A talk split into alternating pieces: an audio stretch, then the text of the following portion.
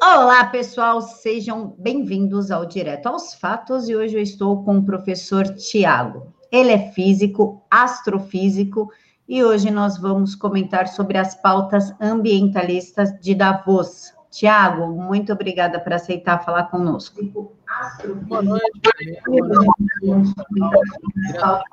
É um prazer estar de volta aqui para conversar sobre essas pautas né, de Davos que realmente deram, deram um pouco que falar e é muito importante né, a gente comentar é, sobre esse assunto que essa parte ambiental meio que deu uma norteada né, no discurso de Davos.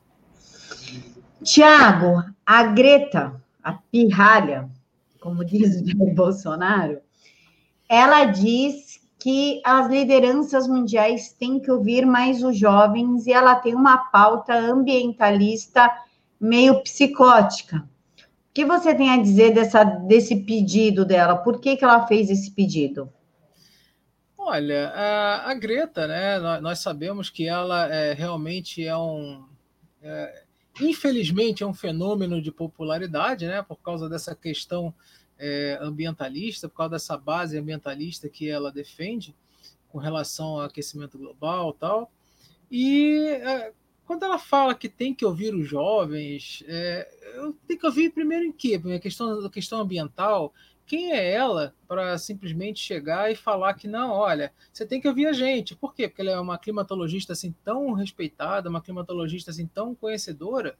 Não, simplesmente ela está por trás, né? Tem pessoas por trás dela que defendem essa pauta ambientalista por seus próprios é, seus próprios interesses nessa parte, essa parte principalmente de, de recursos naturais, impedir que os países que estão se tentando se desenvolver, um deles como o Brasil, né, simplesmente é, consiga se desenvolver, conseguir chegar a um nível de desenvolvimento, que é muito fácil ela chegar para naquele discurso dela, falar assim, não, olha, eu tive meus sonhos roubados, né? Olha, é muito fácil uma, uma, uma criança que cresceu na, na Suécia, né? É falar que tem sonhos roubados, com maior, um dos maiores IDHs do mundo. Agora, as, as, crianças que vivem na África, as crianças que vivem nessa guerra da Síria, tal, essas não tiveram sonhos roubados, né? Então é, é muito fácil, é muito fácil é, ser um ambientalista eco-xiita, mirim, como ela é, né? sendo que tem um suporte de um Jorge Soros por trás, Fundação Bill Gates, né? o próprio Bonovox do YouTube, do, do YouTube, né? Então é muito fácil assim, ela, ela falar que ah, tem, tem que escutar a, as crianças. Vai escutar as crianças em quê? Pauta ambientalista, pauta de, de clima? Qual é a autoridade dela para isso? Isso que eu, que eu pergunto agora. O pior não é nem ela querer falar que ela tem atenção da mídia, ela é esse, entre aspas, esse fenômeno de, de popularidade que fizeram ela ser, e por ela ter uma doença, né, um certo, certo nível de autismo, é, o que acontece? Você não pode fazer qualquer crítica ao discurso dela que acaba sendo um, tipo, uma crítica diretamente a ela. É, isso acaba deixando ela totalmente blindada. Ah, se você criticar a Greta, coitada, ela é uma autista, ela é isso, ela é aquilo. Então, é, acaba acontecendo isso. E uma coisa assim muito interessante, Camila, é, ela, né, com, com esse discurso todo de, de, de mentalismo, dessa, dessas pessoas por trás, agora eu, te, agora eu pergunto, eu vou deixar essa pergunta no ar. Por que, que uma garota dessa né, vai ser, ela foi ouvida na ONU e ela foi ouvida no Fórum, no Fórum Econômico Mundial.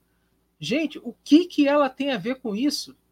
Isso realmente eu não entendo. Ou seja, só pode ser alguma coisa realmente de interesses econômicos por trás. Não vejo outra, é, outra opção. O interesse econômico político. Não vejo outra opção.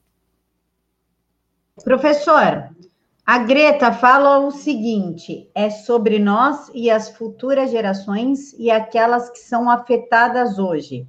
Precisamos trazer a ciência para a conversa. Eu acho que a ciência ela já faz parte da nossa conversa tanto quanto política. São duas pautas muito vivas na sociedade. O que, que ela quis dizer com isso? Por que, que as futuras gerações serão afetadas?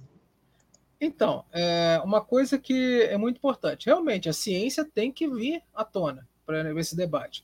Mas só que, infelizmente, eles só escutam um lado da ciência. Tá? Não escutam os dois lados para poder fazer essa comparação. Até porque né, ah, existem realmente mais é, cientistas que apoiam a questão do, do homem controlar o clima global. Então, mas também tem uma outra questão. Né? Se existe qualquer vertente contra isso, né, relacionada a uma ciência séria, que se baseia em dados, que se baseia em leis e teorias, ela tem que ser ouvida. Tá? Apesar de que, é, hoje em dia, no Parlamento Europeu, né, um terço do Parlamento Europeu votou contra o aquecimento global. É, é então, isso para o nosso lado, um trabalho que nós, nós fazemos em, a nível internacional, que fizemos uma declaração climática mundial, é, na qual eu sou embaixador da América do Sul, dessa declaração, é, a, nós conseguimos converter, é, entre aspas, né, um terço do Parlamento Europeu. Isso há, há 10 anos atrás era impensado, isso há 5 anos atrás era impensado. Então, esse trabalho realmente está sendo feito. Mas, é, agora, essa questão de chegar das gerações futuras, né? Oh, as gerações futuras, ou seja, né, são os fantasminhas do Natal futuro, né?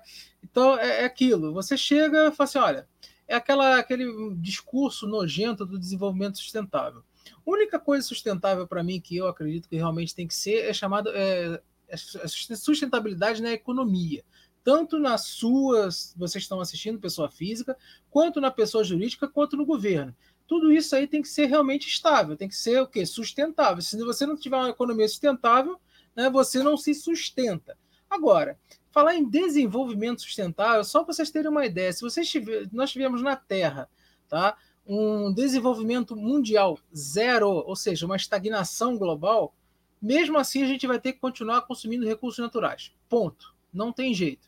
Então essa essa coisinha de desenvolvimento sustentável, eu troco por quê? Por desenvolvimento racional, por uso racional dos recursos. Por quê, pessoal? É, nossa, nossa engenharia, nossa, por exemplo, engenharia florestal, engenharia de minas, é muito desenvolvida. E tem a questão também da, da, do, da reciclagem. É importante, sim, porque você diminui um pouco da, desse uso da, da, dos recursos, mas não tem jeito, vai ter que continuar usando, você não pode ser predatório. E esse discursinho vagabundo de, do, de desenvolvimento sustentável é, é aquele discurso assim: olha, ah, é, nós temos que garantir que as gerações futuras consigam meios de atender às suas necessidades.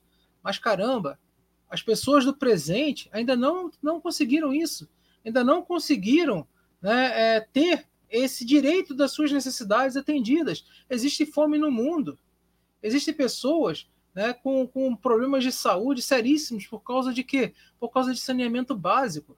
Então, você ficar com esse discursozinho vagabundo lá numa Suécia, num país desenvolvido, falando que, olha, pessoal, eu me desenvolvi, tá? Me desculpa, eu me desenvolvi, mas vocês não podem ter o mesmo poder de compra que eu tenho, vocês não podem ter o mesmo nível de desenvolvimento que eu tenho, porque senão vai, vai aquecer o planeta, porque senão vai, vai esgotar os, os recursos, e as pessoas do futuro não vão conseguir se manter. Ora, bolas! Como é que você vai pensar numa pessoa que nem nasceu ainda, ou seja, no fantasma do Natal futuro, né? se as pessoas hoje em dia ainda estão passando necessidade? Isso é um absurdo. Isso é um absurdo.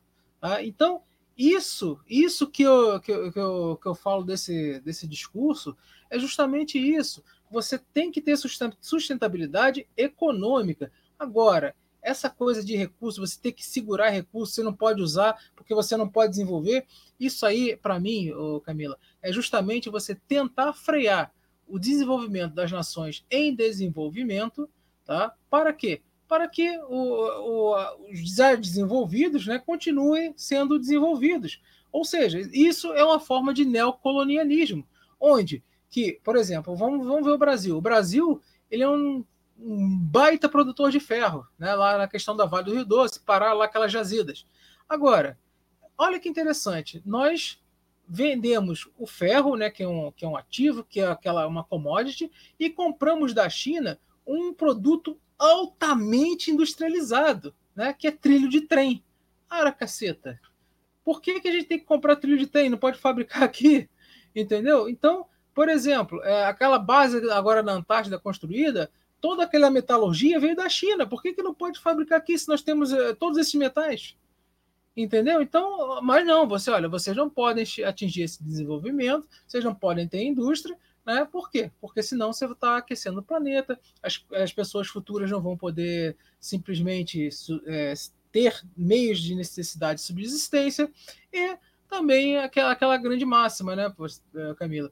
É muito importante. O Brasil é o país do futuro, né? aquele futuro que insiste em não chegar aqui. Então, nós vamos sempre continuar vendendo bananas e, e, e comprando iPhone, é, vendendo café e comprando cápsulas é, de café, né? What else? E é isso aí. Infelizmente, é isso aí. Tiago, por gentileza, antes da gente entrar na pauta do Trump, o Paulo Lima pergunta o seguinte: dúvida sincera, por que a Greta não fala nada sobre a China e emissão de poluentes por lá? Exatamente, né? Por que, que não falam da China? Porque a China é um grande mercado consumidor. A China, o que acontece? Ela, junto com os Estados Unidos, né? É, a China que é um dos maiores mercados mundiais. A China tem um bilhão de bocas para alimentar. É, foi quando aconteceu que ela comprou aquela nossa carne brasileira, a carne subiu, né, o produtor rural ficou com, com um sorriso de orelha a orelha, porque pagou, a China pagou mais caro do que o mercado interno. Então é aquilo, o cara tem que vender, não tem jeito. Então, é o que acontece? A China é, ela tem esse poder é, de barganha, de consumo, ela tem poder bélico, a China tem bomba nuclear, entendeu? Então, a China é uma potência, ela é, tem, é, tem, tem tecnologia, né? ela lança satélites. Então, ou seja, a China ela tem e tem dinheiro para caramba, tem onde botar dinheiro, tá? por exemplo, comprando terra na Austrália, comprando terra não sei aonde. A China vai, vai, vai construir 300 termoelétricas ao redor do mundo né, para poder ter mercado consumidor para o seu carvão. É isso aí. É, e ninguém fala nada da China. Eu, o senador Malcolm Roberts da, da Austrália, eu conheço ele, e uma das coisas que ele fala, né, justamente, poxa, a Austrália vende o carvão dela, usa o carvão, não pode usar muito o carvão dela por causa do aquecimento global, e, e falaram que a seca na Austrália foi culpa dessa venda desse carvão, do uso do carvão, ou seja, do CO2. A China usa muito mais carvão do que a Austrália e ninguém fala nada, é o maior, é o maior poluidor. Ah, mas a China se comprometeu com o Acordo de Paris. Tá bom, e aí? Fez alguma coisa? Não, não vai fazer, e também não tem que fazer, não. Entendeu? Ela tem que, ela tem que, a China ela tem que se preocupar com, a, com, a, com as emissões somente da parte do particulado, desses outros gases que são poluentes. Por quê? Por causa da população.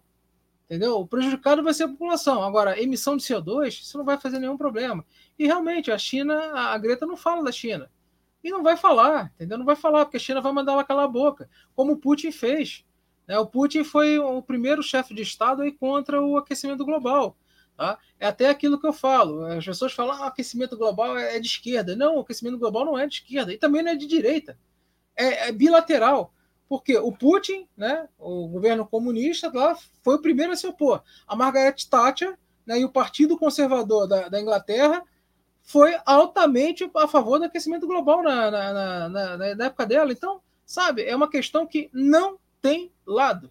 Infelizmente é isso. E não, e a Greta não vai falar da China. Se falar, vai ser aquela notinha pequenininha lá que não vão nem ver.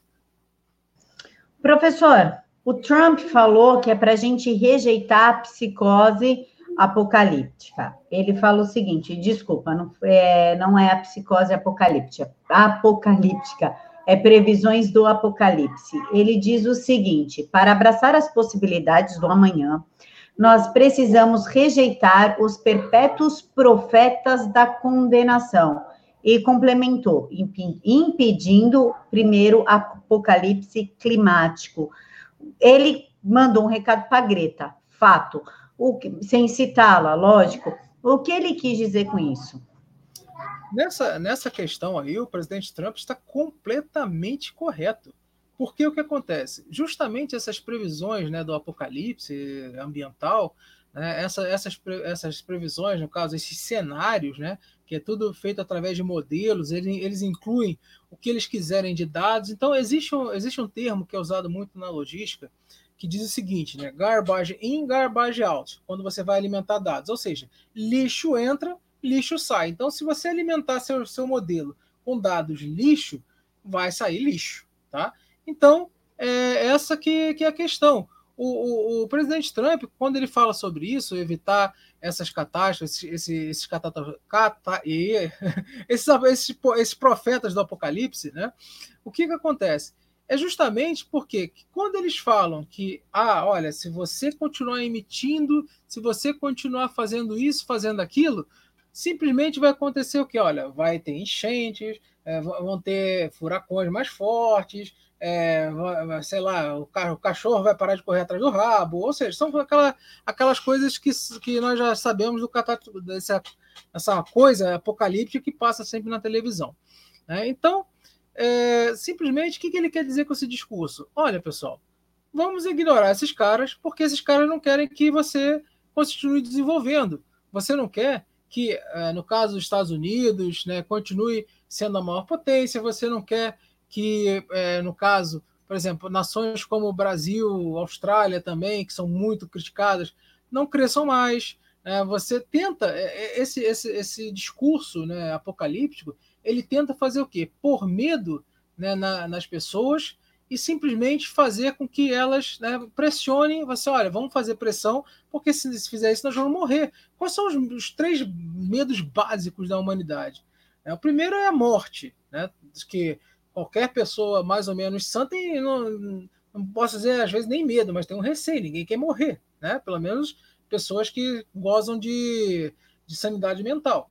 As pessoas têm medo do futuro e as pessoas têm medo da mudança, tá? Então o que acontece? O que, que, o, que, que o aquecimento global faz? Olha, se a mudança do clima não for contida, né, você pode que você pode ter o quê? Você tem um, um futuro apocalíptico e que você pode morrer por causa disso. Então ele engloba esses grandes medos da humanidade.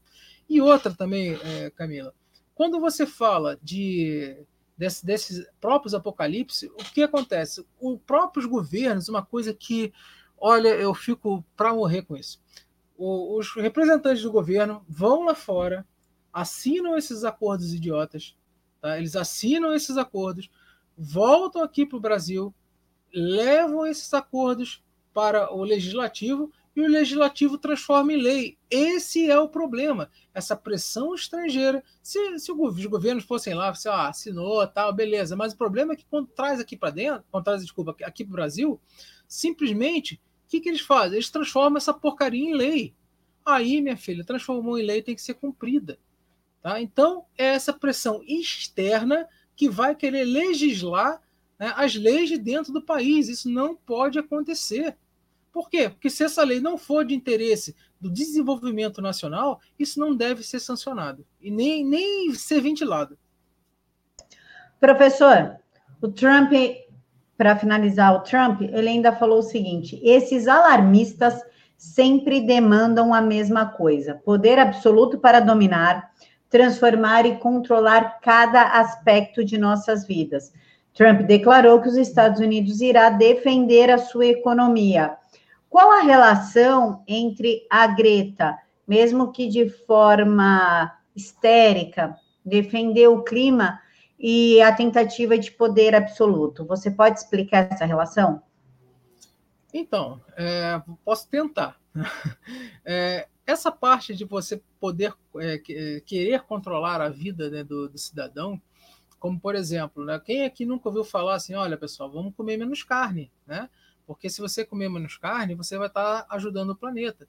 Porque o boizinho, né, você você está desmatando para poder fazer pasto, você não está plantando por causa do pasto, e o boizinho, né, o ruminante, ele, ele comendo, né, com aquela, aquela aqueles estômagos dele lá que emitem muito é, metano e CO2, e também o punzinho das vaquinhas, né, que emitem muito metano.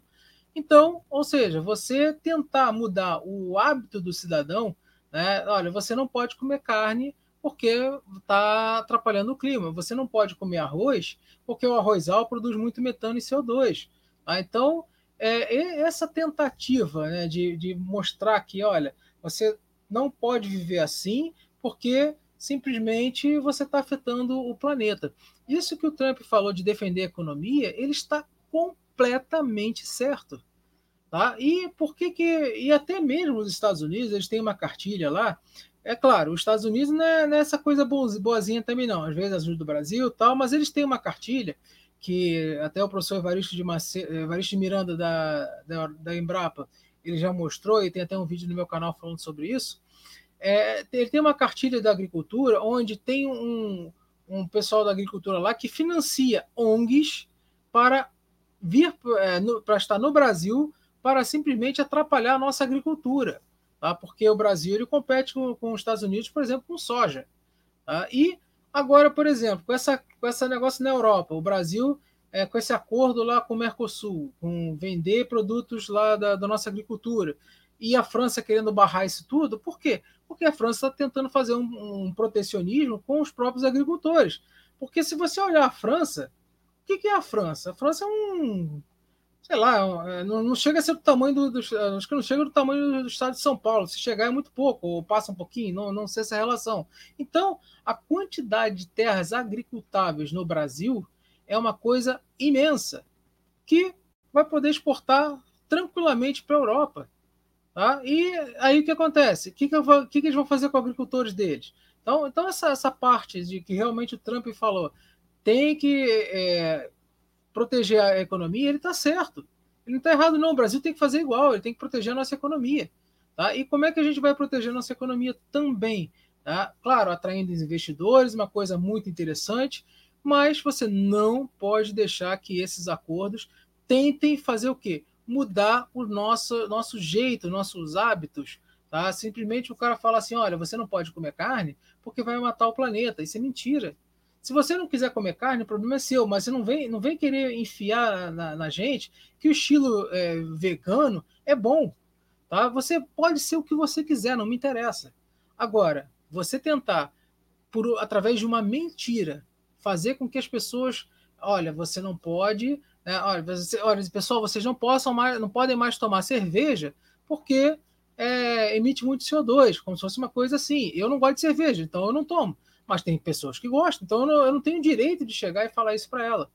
Então, principalmente na questão alimentar, tá? E na questão de comportamento, de consumo, essa história de querer mudar o jeito que a gente que a gente simplesmente vive. Então, imagina vocês, olha, o Brasil nunca pode chegar tá, no nível de consumo de uns Estados Unidos, porque senão não vai ter recurso de terra suficiente. Ou seja, não vai ter recursos no planeta. Isso é um absurdo. Então, essa, essa história de querer essa dominação por meio, por meio do medo tá, é um grande problema. Tá? Isso aí, o nosso governo ele não pode deixar que isso aconteça.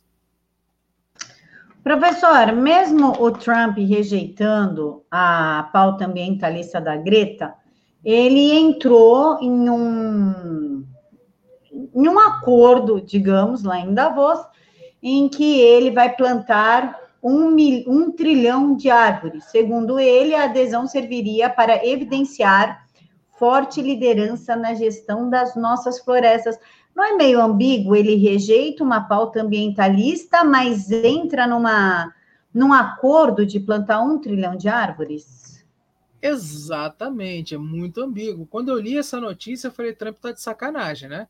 Então, ele vai plantar um trilhão de árvores. Eu espero que não plante aqui no Brasil. Tá? Ele que plante nos Estados Unidos, onde ele quiser. Porque é, se você vai plantar um trilhão de árvores, tá? então, só para vocês terem uma ideia, a floresta amazônica, tá? A floresta amazônica tem aproximadamente 400 bilhões de árvores, tá? Aproximadamente 400 bilhões de árvores. Então, você querer plantar um trilhão de árvores é você querer dobrar a floresta amazônica praticamente de tamanho, né, em questão de árvores. É, então, essa pauta de plantar árvores, agora você vai plantar árvores aonde? Então tem que plantar lá na Europa, que devastar a floresta dele, tem que plantar em outro lugar. Aqui não, não se meta aqui no Brasil. É, essa questão de querer plantar árvores, pessoal, é justamente para fazer essa questão né, desse ah, é CO2, muito CO2, a árvore é sumidor de CO2, tá? isso é uma balela, nossa, imensa. Até porque que a árvore, quando jovem, ela consome bastante CO2 tá? e, e consome bastante oxigênio também. Para quê? Para que ela vai ter que crescer. Ela vai consumir muita água, vai consumir é, bastante CO2 e vai, vai consumir bastante oxigênio. Agora, uma árvore, quando já atinge seu tamanho, tá? quando ela já atinge uh, o seu tamanho maduro e ela não precisa mais crescer ou não tem CO2 suficiente na atmosfera para que ela cresça, então, essa taxa de fotossíntese dela vai diminuir. Tá? Então, o que, que acontece? Se a taxa de fotossíntese diminui, a taxa de absorção de, de CO2 ela vai diminuir. Só que a árvore continua respirando 24 horas por dia, continua consumindo oxigênio e expelindo CO2. Então, meus amigos, uma árvore mais velha, uma árvore né, que não tem mais por onde crescer porque falta CO2 na atmosfera, ou então ela não precisa gastar energia com isso, tá? O que, que acontece? Ela vai consumir muito oxigênio e vai emitir muito CO2. Vai acabar né, essa balança pendendo mais para emissão de CO2 do que consumo. Então, isso daí, sabe, é uma coisa que é muito, muito relativa. A, a floresta não é um sumidouro de, de CO2. O grande sumidouro de CO2, ou emissor de CO2 mundial, são os oceanos. Tá? O oceano tem aproximadamente de 62 a 75 vezes a concentração de, de CO2 né, maior do que a atmosfera. Então, caramba, é, é uma coisa que é uma, imenso, uma situação imensa de CO2 a mais. Tá? E quanto mais ainda você aprofunda no oceano, você tem menos oxigênio e mais CO2 ainda. Ah, então, sabe, é, é, é, os oceanos eles são uma grande fonte de emissão de CO2. E uma, você querer falar, né, acredito que o Trump ele, ele, ele quis ser um pouco político nessa situação, tá? Ele quis ser um pouco político, fazer, olha, eu, eu saí do Acordo de Paris, mas tá bom, eu vou plantar umas, umas árvorezinhas lá para vocês não encherem mais no meu saco. Eu acredito que seja uma situação parecida com isso. Professor, por falar em Acordo de Paris, o Jorge Rodrigues fala o seguinte: que o Acordo de Paris não traz benefício nenhum e que o Brasil tem que sair fora desse acordo. Como o senhor analisa essa, essa afirmação dele? E já emendo com uma informação da Graciela Ferreira, falando que a Veja fez uma matéria dizendo que os gatos são um grande problema ambiental. Como é que um gato pode ser um problema ambiental? Então, vamos lá. É... Primeira questão do Acordo de Paris. Eu, eu, sou totalmente a favor também que, que saiamos do, do, Acordo de Paris, mas não agora. Tá? Quando o Bolsonaro assumiu, eu falava assim, não, temos que sair e tal, essa coisa é uma porcaria. Só que aí um amigo meu, é o Geraldo Lino, que tá, tá sempre lá no meu canal também falando, ele é geólogo e é muito bom em geopolítica, ele falou assim, Tiago, calma, porque se nós saímos agora do Acordo de Paris, simplesmente nós vamos sofrer bastante sanções econômicas. E o Brasil depende desses acordos para crescer, principalmente para né, gerar renda, gerar dinheiro. E eu parei para pensar, falei assim, pô, ele está certo ele está certo. O Brasil, ele realmente ele, ele tem que sair, mas tem que sair com inteligência. Mas o que, que seria mais inteligente ainda? Você fala assim, olha, pessoal, tudo bem, eu vou ficar no acordo, tá? Eu vou cumprir, tá? Mas não fazer, não cumprir porcaria nenhuma. Que a gente não tem como saber, tá? Que o, o, segundo eles, as fontes, o Brasil emite 2% do CO2. Tá? 2%. Então, se eu cortar 10% do meu CO2 ou 20%, isso não vai ser nada. E se, se o CO2 fizesse alguma coisa.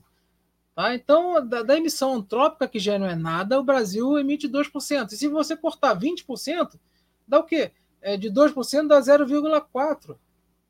Isso não é nada. Tá? Então, é, é, é, algo que é totalmente idiota. Não é nada se o CO2 fizesse alguma coisa, mas é muita coisa para a nossa economia, porque emissão, pessoal, emissão é energia. Bota isso na sua cabeça. Tá? Tanto geração de energia para energia elétrica, como também de transporte. O Brasil, infelizmente, depende muito do transporte rodoviário. O Brasil né, ele ainda de, de, depende de navegação de cabotagem. Então, sabe, são coisas que não tem jeito, vão, vão ter emissões. E na questão dos gatos, tá? Os gatos, eles podem ser uma praga, sim. Ah, coitadinho dos gatinhos. Não, calma, não estou falando para você chegar e sair né, matando gato por aí pela rua, não. Tá? Quando que esses gatos podem ser uma praga? É, eu acredito que essa reportagem da Veja foi um. se não me engano, foi, foi na Austrália que aconteceu isso, ou foi em outro. Não lembro realmente qual foi o lugar. É que alguns gatos domésticos se tornaram selvagens. Tá? Eles se tornaram selvagens. E eles estão se alimentando de do quê? De, de vários bichos, vários é, animais menores locais e que podem levar certas populações à extinção. Então, o que, que eles estão querendo fazer? Estão querendo eliminar né, parte desses gatos para fazer um controle populacional, por quê? Porque eles foram inseridos nesse bioma sem ter um predador natural. Tá? Então, quando você insere uma espécie sem ter um predador natural, essa espécie pode virar uma praga. Por quê? Porque não vai ter o controle biológico para isso. Então tem que ter muito cuidado quando você insere uma espécie numa situação assim. Professor, para a gente finalizar aqui um pouquinho as perguntas, dos inscritos para poder entrar na pauta do Paulo Guedes, o Paulo pergunta o seguinte: professor, veganismo é mais uma atitude política do que uma atitude de alimentação? Olha, tem gente que, que se sente bem com isso, tem gente que, que gosta. Eu, eu, não, eu não vou, eu vou entrar na, nessa questão de a pessoa gostar ou não. Mas existe sim uma, uma, grande, uma grande coisa é, uma grande pressão né, geopolítica contra a questão da carne, né? Então, e até uma coisa muito interessante, vocês já viram, é, todo mundo já viu aqui a ah, carne de soja, né, carne é, vegana, hambúrguer vegano, é, existe, existe uma carne que estão produzindo no laboratório que não, que não, que não nasce de bicho, é, então, tudo isso por, por quê? Ah, para essa proteção do meio ambiente, proteção dos animais, tal, essa coisa que, que infelizmente agora é, animal não, não é mais animal, animal agora está virando gente, né? E eu sou um pouco contra isso. Eu acho que o, o animal ele tem que manter as suas características de animal. Né? Senão, se você ficar deixando ele muito antropomorfizado, você está tirando as características desses, animal, desses animais. É, e, mas isso aí não quer dizer, ah, vou maltratar. Não, não é maltratar. Mas é, é, é deixar o seguinte, que a natureza, a natureza, o animal evoluiu para isso. Então chega o homem tá, e está fazendo uma seleção natural de outra forma. Mas, ok, cada um age da forma que quiser. Mas essa questão do, dessa apologia ao veganismo, é, eu sou contra, tá? É, não uma pessoa ser vegana, não uma pessoa não querer comer derivado de animais, tal. O problema, volto a dizer, o problema é dela.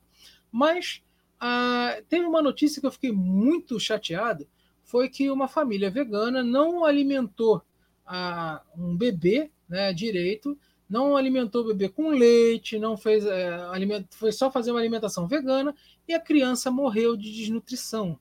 Tá? Então, grande, um dos grandes problemas do veganismo é que você tem que, às vezes, fazer uma reposição de vitaminas. Né? Você tem que, é, você tem que é, fazer essa reposição. E isso as pessoas normalmente não divulgam. Tá? Um grande amigo meu, não vou citar o nome, ele é vegetariano, ele não é vegano. Ele, ele falou para mim: olha, eu não como carne porque a carne, quando eu como, não me faz bem. E eu não sinto falta. Ok. Tá? A pessoa pode ter isso como, como um norte. Tá? Você algumas pessoas têm intolerância a algumas coisas da carne e não pode comer. Tá? Agora, essa, essa questão de vocês falar que você tem que ser, porque se você hoje em dia não for vegano, se você hoje em dia não for não tiver uma alimentação assim, você está destruindo o planeta. Só que é aí que eu gosto de cutucar é, esses caras. Da seguinte forma, já que você fala tanto em, em, em não maltratar os animais, em não matar um animal para não comer, mas você pode, né, é, você pode simplesmente chegar e mutilar um, uma alface né? Você pode matar uma bertalha. Você pode né, simplesmente mutilar uma, uma laranjeira.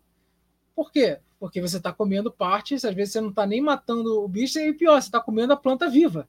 Né? Você está fazendo um, um, um, consumo né, de um vegetal vivo. Você, você nem teve a pachorra de matar o bicho, está comendo ele, a, a plantinha, está comendo ela viva. E tem mais um negócio chamado de neurobiolo, neurobiologia vegetal.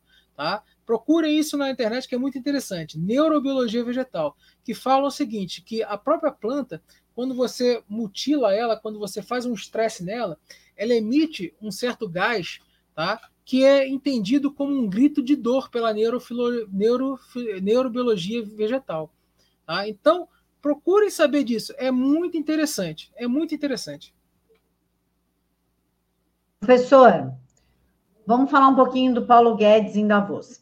Ele fala o seguinte: o grande inimigo do meio ambiente é a pobreza. Como assim?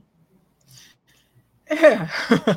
Então, o, o ministro, ele, eu vou dizer que ele plagiou tá, esse discurso de uma ex-primeira-ministra é, da Noruega, que fez esse discurso em 2014, tá, numa conferência.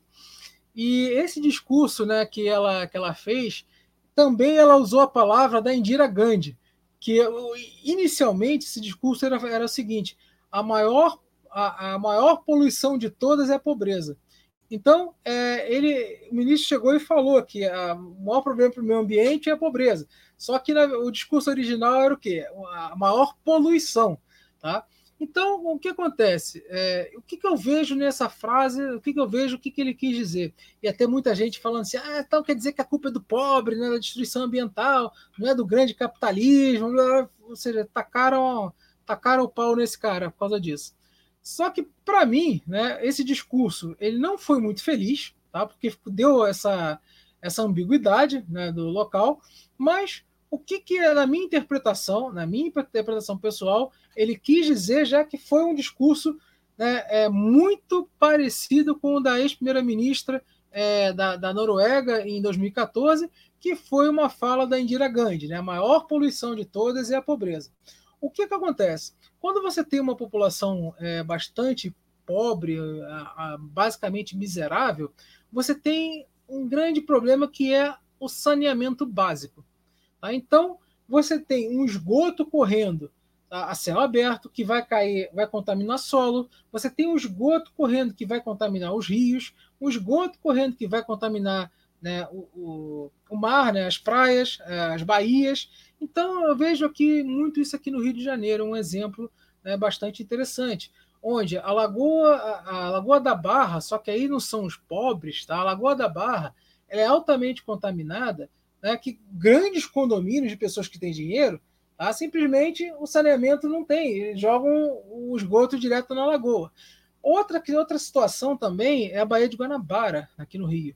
Você tem muito esgoto também industrial in natura e você tem muito esgoto da, das favelas que, no, que ficam ali do lado. Você tem vários rios aqui no, no Rio de Janeiro onde é, tem esse esgoto a céu aberto, você tem esse esgoto que vai vai desembocar nesses rios e vão poluir esses rios. E é aí que entra um grande problema aqui do saneamento, que o saneamento básico, você tendo saneamento básico, que por sinal o saneamento básico é o maior problema ambiental mundial, tá? Não é aquecimento global, não é nada disso. É o saneamento básico. Por quê? Porque saneamento básico gera, é, gera insalubridade, gera doenças, ou seja, tem relação direta com a saúde. Aí eu falo com vocês.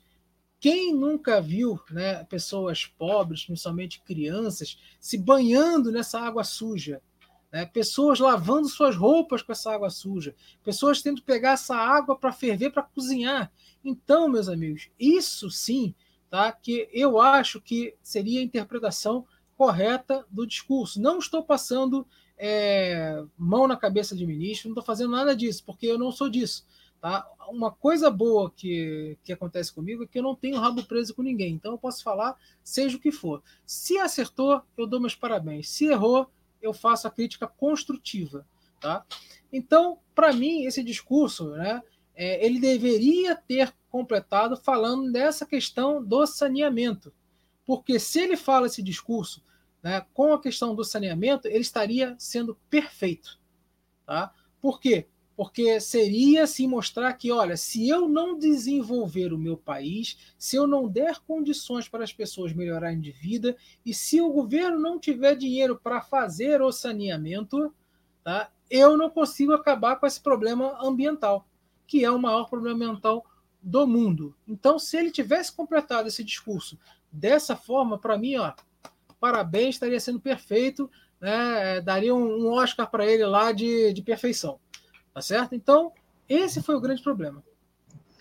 Professor, o Paulo Guedes, ele está frisando, né? Em outro momento do mesmo evento, ele disse que o mundo precisa de mais comida e salientou que é preciso usar defensivos para que seja possível produzir mais.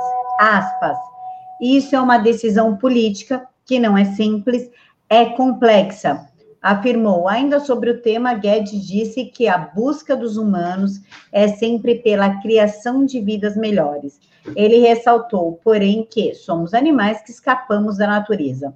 O uso de defensivos, ele afronta muito também do discurso da Greta, né? O, a proteção do ambiente, mas é extremamente necessário para a nossa saúde.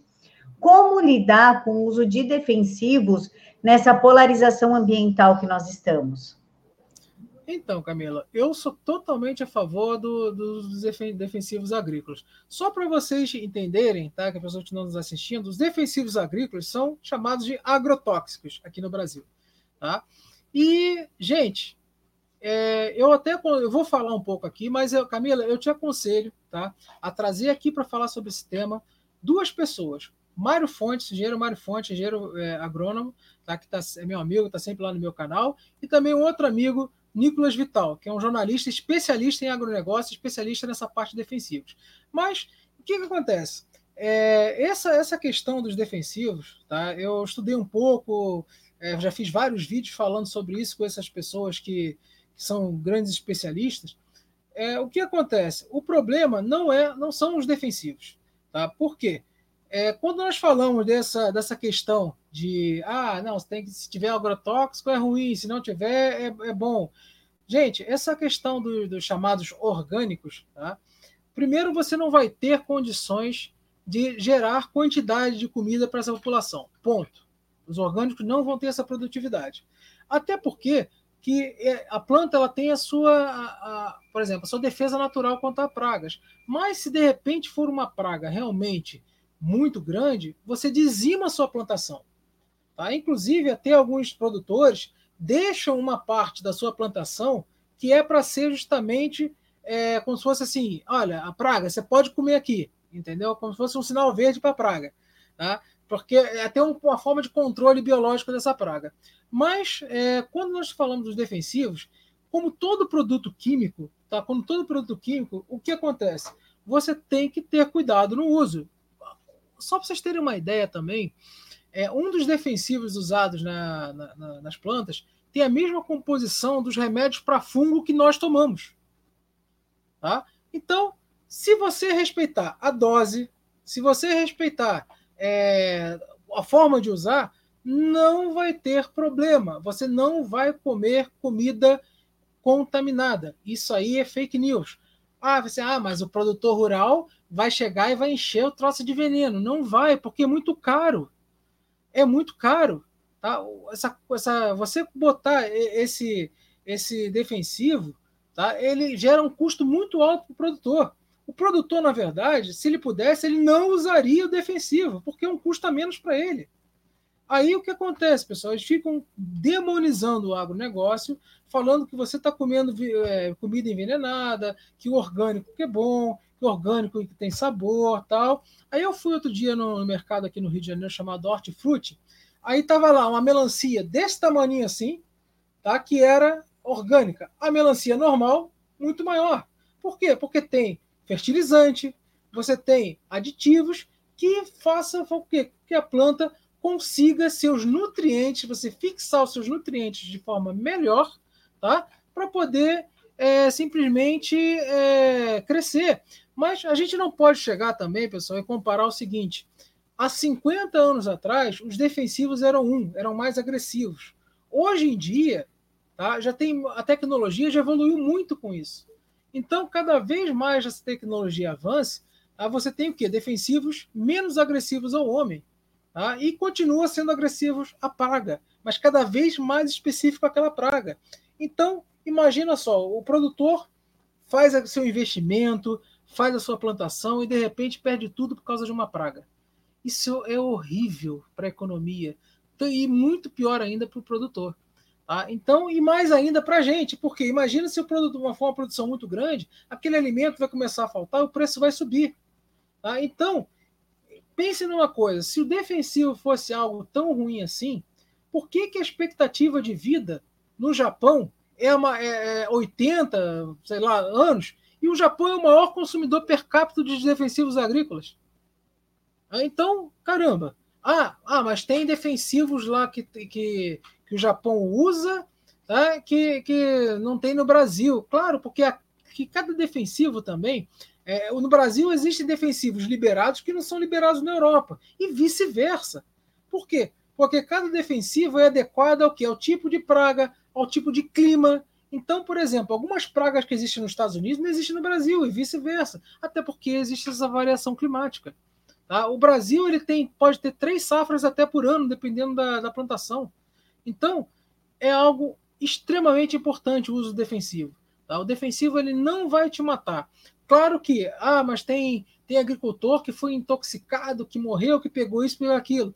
Se o agricultor que está fazendo o manejo manual, né, ou seja, está fazendo a, a aplicação manual, não tiver com um, uma, uma, proteção, tá? uma proteção, é, um EPI adequado, ele vai sofrer consequências. É a mesma coisa com o eletricista, tá? que não tiver um EPI adequado, ele pode tomar choque.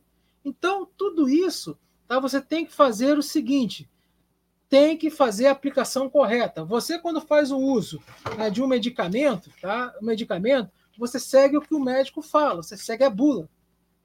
Agora, quando você vai fazer o uso do, o uso do defensivo, você tem que seguir o quê? O que o engenheiro agrônomo ou agronomista vai falar. Você tem que botar tanta dose disso, diluir tanto aquilo, aí você não vai ter problema.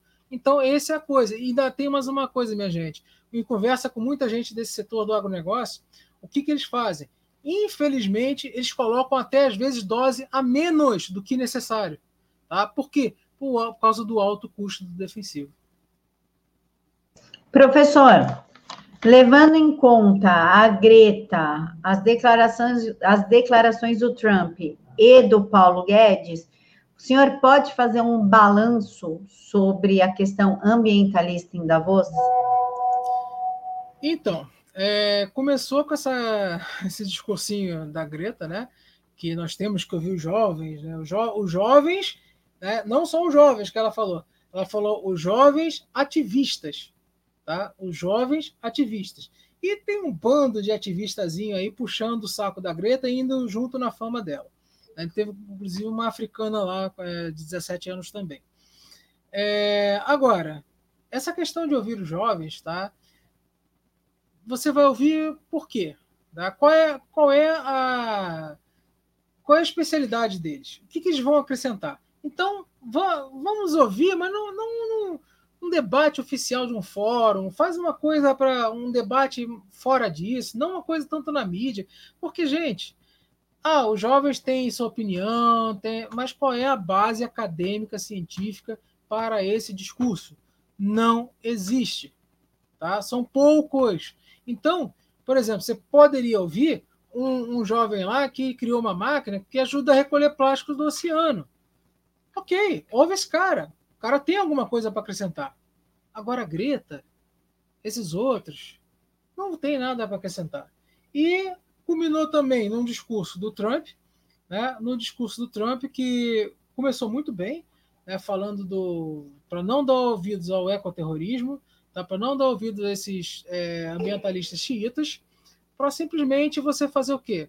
Olha, pessoal, temos que desenvolver? Temos, tá? mas uma coisa que eu sempre falo em todas as minhas intervenções, quando nós falamos de proteção do meio ambiente, nós temos que proteger o ambiente, nós temos que conservar o nosso meio ambiente, ou seja, nosso meio ambiente onde nós vivemos, tá?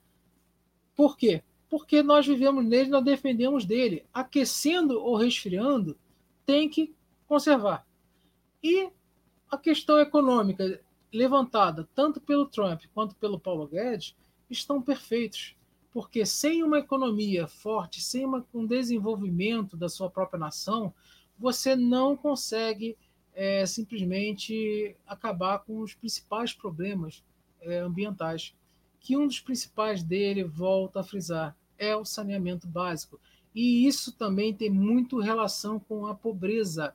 Isso tem relação com a pobreza, porque a pessoa não pode pagar por, um, por uma casa, não tem direito, não tem dinheiro para pagar por uma casa, ela constrói um barraco, ela constrói e monta uma favela. E, e, e não vai fazer o quê? Um encanamento para, um, para ter um saneamento básico decente. E vai construindo em beira de rio, então, a pessoa vai fazer um cano e vai jogar água direto no rio. Acabou, fazer o quê? Tá? Então, é isso que nós temos que pensar. Nós temos que pensar bastante sobre isso, tá? que não existe crise, crise climática, tá? não tem nada de errado com o planeta. O planeta continua girando em torno do centro de massa do sistema solar, o planeta continua nos seus ciclos de aquecimento e resfriamento. Não tem nada de errado. Tá? O errado somos nós que criamos um problema que não, onde não existe. Tá? E não olhamos o problema que existe, que é o principal deles, saneamento básico. Professor, Uh, o Márcio, ele trouxe aqui uns dados, já vou ler para o senhor antes, só para só responder aqui para a Thelma, que falou que eu não tenho, essa menina não tem de conhecimento, eu não preciso ter de conhecimento, eu preciso perguntar para quem tem a base de conhecimento. Eu sou jornalista, não sou climatologista, nem física e nem bióloga. Para isso, eu trago pessoas que entendem do assunto. O Tiago diz o seguinte: CO2 não é poluente, é vida. Histéricos, total atual de emissão de CO2. Antrópico, 7 bilhões de toneladas ano. Meta de redução de CO2 antrópico, menos 5,2%, ou 0,3 bilhões ano. Fluxos naturais de CO2, 200 bilhões, mais ou menos 40 bilhões. O que essa informação significa? O CO2 realmente ele não é um poluente? Não, CO2 não é um poluente. O Márcio conhece bem as palestras do professor Molion, né? Dado aí, o professor Molion fala muito bem. É, é o seguinte, pessoal. O, realmente, você falar do um fluxo natural né, versus fluxo antrópico, é exatamente mais ou menos 200 bilhões de toneladas de, de, CO2, de carbono, né, que eles falam, é sendo que o erro é de 20% para mais e 20% para cima, né, para cima ou para baixo. Então você tem uma faixa de erro de 40 bilhões. E a nossa, a nossa emissão é aproximadamente 10% do erro da medida. Tá? Então, é 10% do erro. Tá? Então, onde nós temos os oceanos com maior contribuição. Tá? Os oceanos, ele, em torno de, de 80 a 100 bilhões de, de emissões tá? de, de CO2. Aí, o que eu falo, pessoal? Quando nós temos um erro tão grande de medida de 20% dos fluxos naturais, né, e, e, você supor que os fluxos antrópicos são 7 bilhões, e você querer que reduza 5,2%, né, onde isso aí vai cair na casa das, de, do, das, decimais, né, como ele muito bem falou, 0,3 aproximadamente, né, 0,3 é, bilhões de, de, de, toneladas de CO2, isso não é nada perto de 200 bilhões do fluxo natural. Então, gente, como que esse tantinho de emissões tá, humanas vai fazer com que aconteça todo esse desastre no planeta, aconteça toda essa elevação de temperatura? Isso é, sabe, é, não, não, tem jeito. A única coisa que, que eu. Como é que eu evoluí nesse estudo? Primeiro, eu comecei contestando pela física, depois comecei a contestar pelos dados, fui evoluindo nessa questão de dados, e aí eu percebi o seguinte: o discurso já não é mais ciência, o discurso é geopolítico. Tá? O discurso da ciência acabou. Por quê? E quando você vê que os fluxos de CO2 naturais são imensamente maior do que os antrópicos, acabou, gente. O discurso não é mais, é, não é mais científico. Já entrou o quê? Já entrou na questão justamente do desenvolvimento das nações, do neocolonialismo, onde você tenta impedir uma nação de crescer para poder continuar no topo do mundo mandando. Essa, essa é a minha única visão que eu tenho disso. Professor, para a gente finalizar, faz aí o merchan das tuas redes, do teu canal, Twitter, Instagram, Facebook, aproveita aí o espaço. Opa, opa, muito obrigado. Bom, é, eu gostaria de, de, agradecer também, né, pessoal, que eu, eu, dei uma acompanhada no chat aí, acho, acho que as pessoas gostaram, né, que teve bastante gente falando, e espero que tenha, tenha servido para elucidar um pouquinho mais desse assunto. E, claro, né, quem puder, é, meu canal lá é Thiago Maia Oficial, né? Só colocar lá Thiago Maia Oficial, vai aparecer Thiago Maia Ciência e Clima. Tem um jogadorzinho de futebol aí que tenta né, tirar lá o. Quando vão procurar, acham ele, mas só pesquisar com calma lá, Thiago Maia Oficial, que, que eu vou aparecer. e aí o que acontece, pessoal? Bom, também tem o Instagram, né?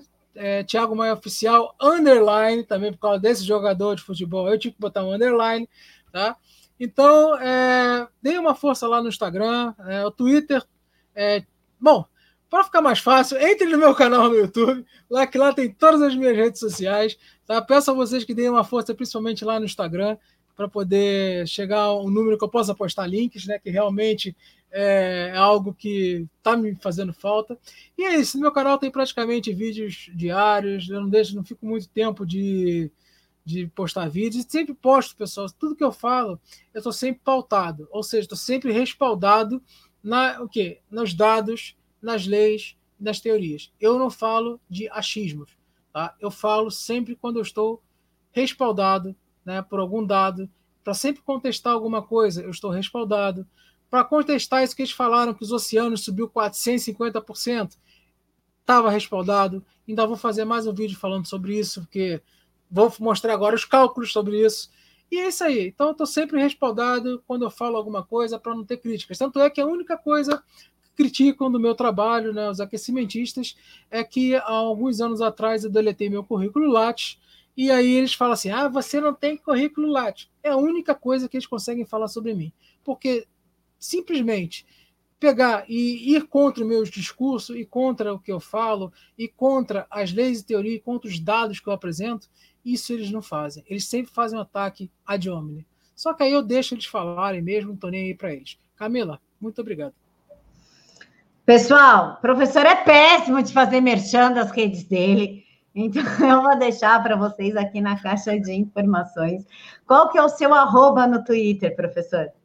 É, arroba é, Tiago Maia 2503.